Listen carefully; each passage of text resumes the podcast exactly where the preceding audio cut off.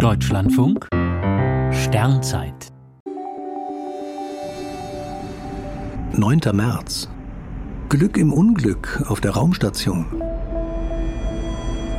Mitte Dezember schien es im Außenbereich der Internationalen Raumstation zu schneien.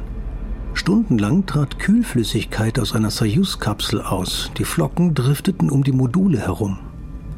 Ursache war offenbar ein Treffer durch einen winzigen Meteoriten. Das nur etwa ein Millimeter große Steinchen hat ein Rohr des Kühlsystems durchschlagen. Das ergab später eine Inspektion mit dem Roboterarm der ISS. Die Soyuz-Kapsel ist grundsätzlich noch funktionstüchtig, allerdings könnte ein Flug mit drei Personen an Bord die Temperatur auf über 40 Grad Celsius ansteigen lassen.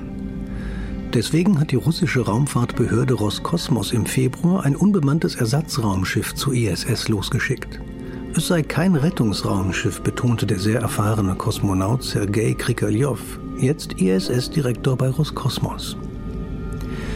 Die Besatzung, zwei Russen und ein Amerikaner, kehren nicht Ende dieses Monats zur Erde zurück, sondern womöglich erst im September. Sie sollen die Raumstation wie üblich erst verlassen, wenn ihre Nachfolger angekommen sind. Auch deren Flug verzögert sich um bis zu sechs Monate. Der Vorfall zeigt erstens, dass die russische Raumfahrt sich auch bei Zwischenfällen als zuverlässig bewährt und Menschen nicht in Gefahr bringt. Zweitens ist die Umgebung der ISS grundsätzlich gefährlich. Treffer durch Meteoriten und Weltraummüll sind jederzeit möglich.